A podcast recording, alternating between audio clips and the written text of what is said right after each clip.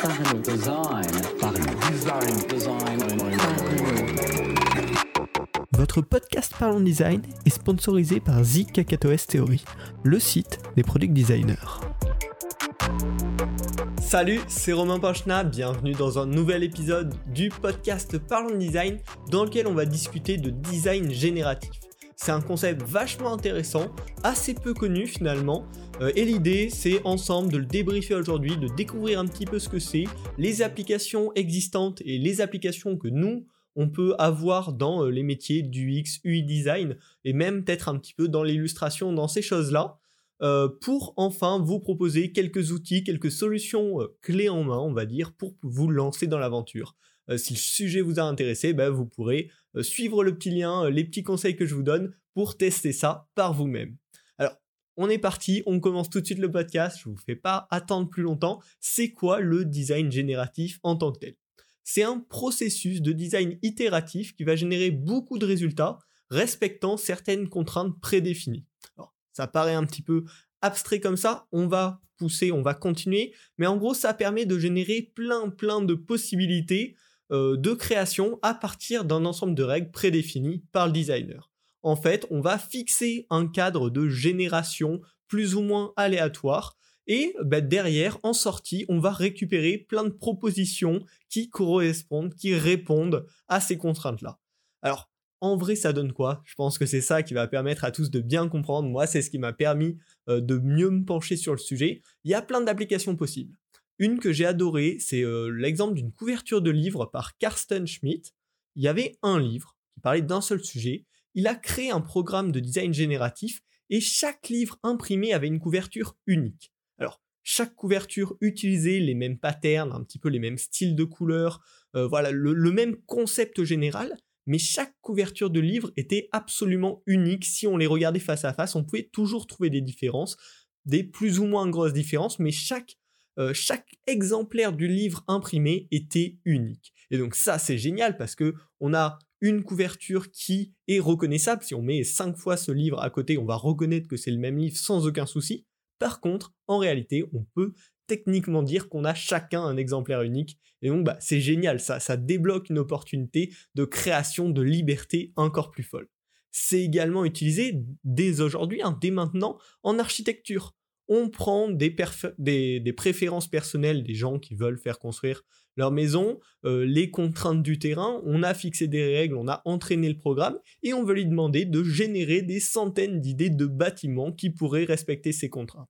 Alors, le but de ça, c'est pas de remplacer le travail de l'architecte, bien sûr que non, mais c'est d'aider l'architecte à sortir un petit peu de sa boîte de pensée, de ce qu'il a fait jusqu'à présent. Le programme qui fait cette génération, lui, connaît pas forcément ce qu'on fait par habitude, et du coup va pouvoir trouver des solutions complètement inhabituelles sur lesquelles on va pouvoir s'appuyer, s'inspirer pour créer des choses nouvelles qui correspondent à ces contraintes. Ça permet finalement de découvrir des directions qu'on n'aurait jamais imaginées. Un autre projet assez intéressant, ben, d'ailleurs c'est le projet qui m'a mené un petit peu sur cette découverte du design génératif, qui m'a été recommandé par un ami, c'est le projet CryptoPunks. Alors là c'est assez fun, c'est dans le concept de l'art numérique. En fait c'est des illustrations de 24 pixels x 24 pixels donc en pixel art, généré comme ça avec du design génératif. Ils ont tous, chaque personnage a un petit peu ce même style punk euh, en pixel art. Et donc il y a des euh, milliers, je ne sais pas exactement, mais beaucoup d'exemplaires, beaucoup de personnages uniques qui ont été générés en design génératif comme ça, et qui désormais sont vendus à l'unité en tant que création unique et certifiés sur la blockchain.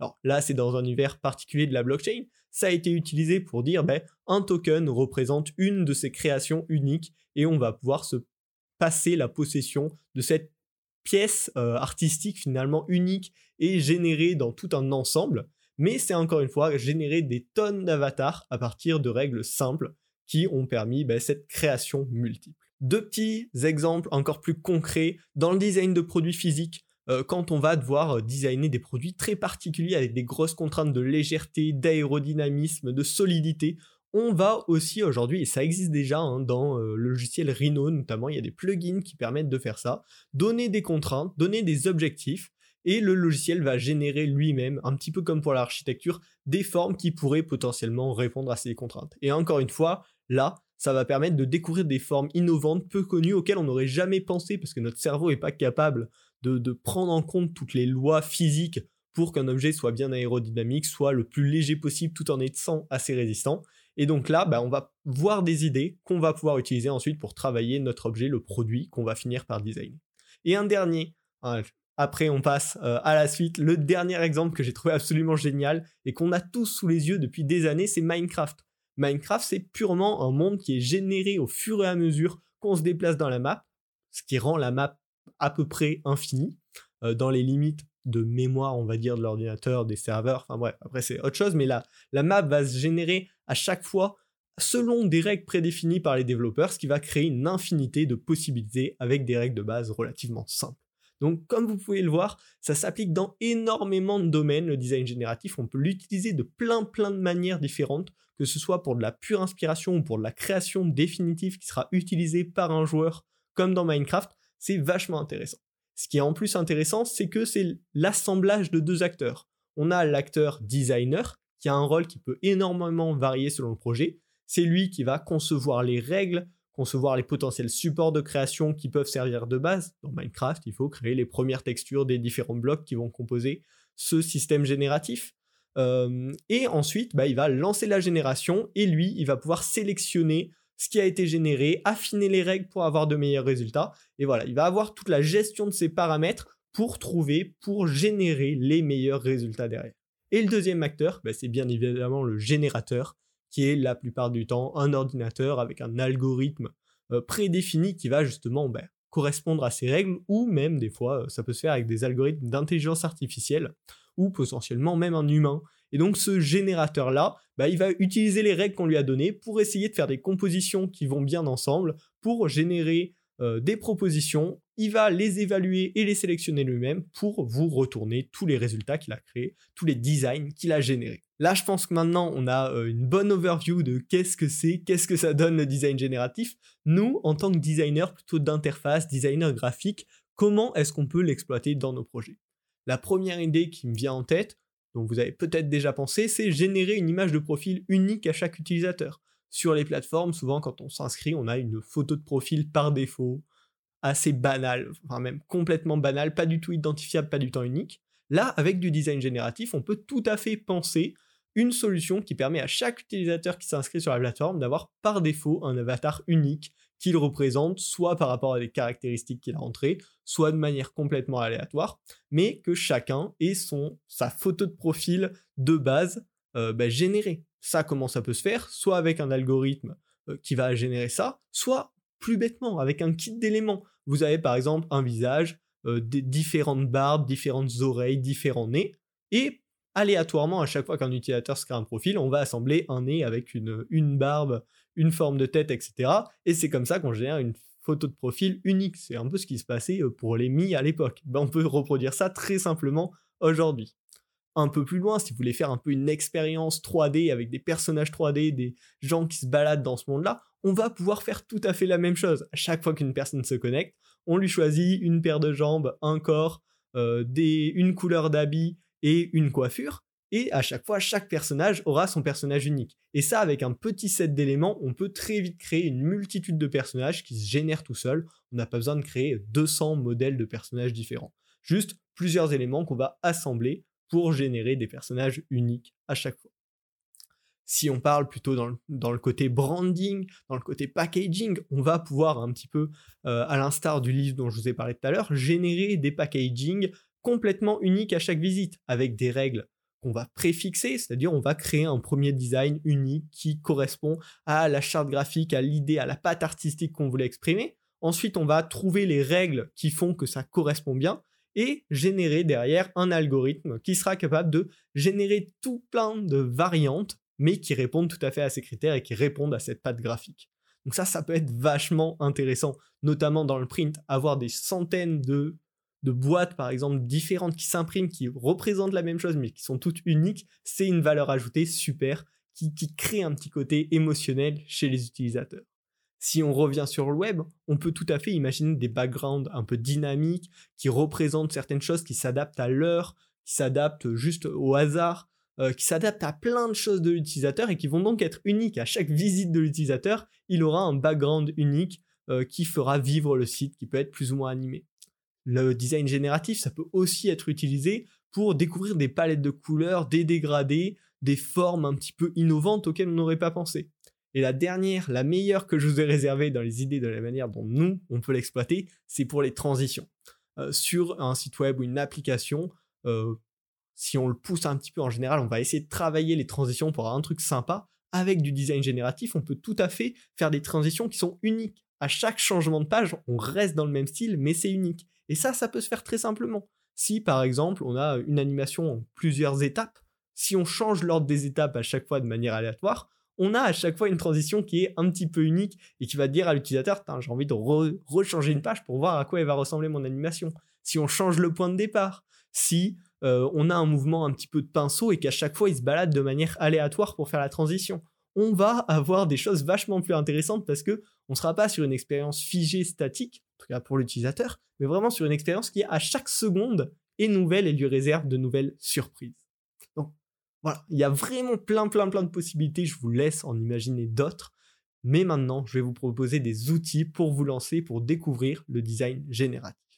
Alors, le premier, le plus simple, pour tester rapidement, sur Adobe XD ou sur Figma, vous allez pouvoir trouver quelques plugins qui font du design génératif.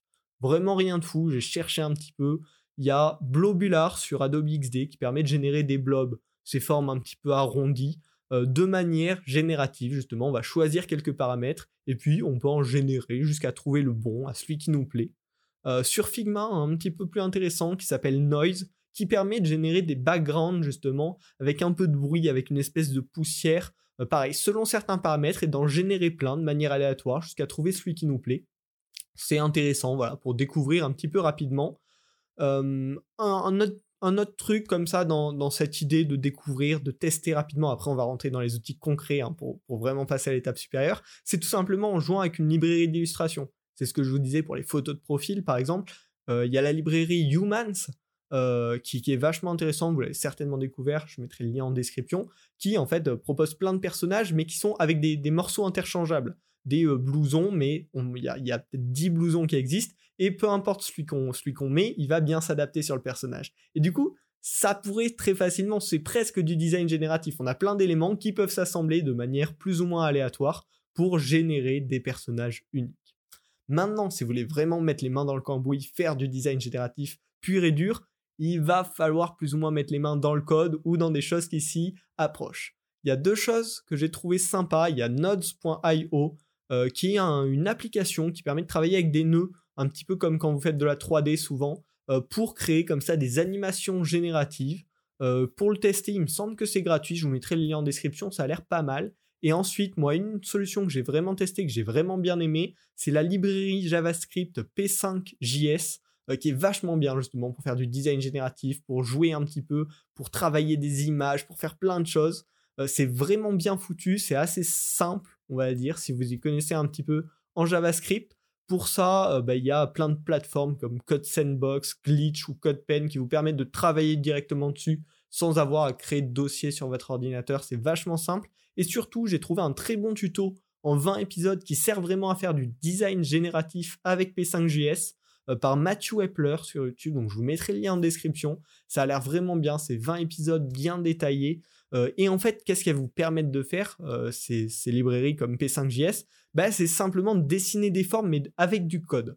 Et du coup, vous allez pouvoir bah, rajouter des facteurs euh, comme le hasard, l'heure, euh, tout plein de facteurs. Je retombe toujours sur les mêmes, mais il y a potentiellement plein de facteurs. La position de la souris, la position du scroll de l'utilisateur, euh, le temps depuis lequel il est sur la page, enfin, plein de paramètres avec lesquels vous allez pouvoir jouer pour générer des formes en fonction de ces paramètres. Voilà, je vous mettrai toutes ces ressources en description. Là, en podcast, c'est pas forcément pratique pour vous y initier, mais en tout cas, il y a des ressources avec des bons tutoriels qui vous permettent de découvrir le design génératif. Alors, j'espère que ce podcast vous a plu, vous a fait découvrir un univers euh, plein de possibilités. Hein. Euh, là, on peut pas dire le contraire. Si c'est le cas, n'hésitez pas à le partager autour de vous, à vos amis, à vos collègues, et puis à laisser une note sur Apple Podcast, sur votre plateforme de podcast préférée. Ça permet de bien référencer le podcast. Et puis moi, c'est toujours un plaisir de, vous lire et de voir vos retours. Euh, en ce moment, vous êtes plusieurs à me contacter sur LinkedIn, à me laisser des petits messages, ça me fait vachement plaisir. Donc n'hésitez vraiment pas.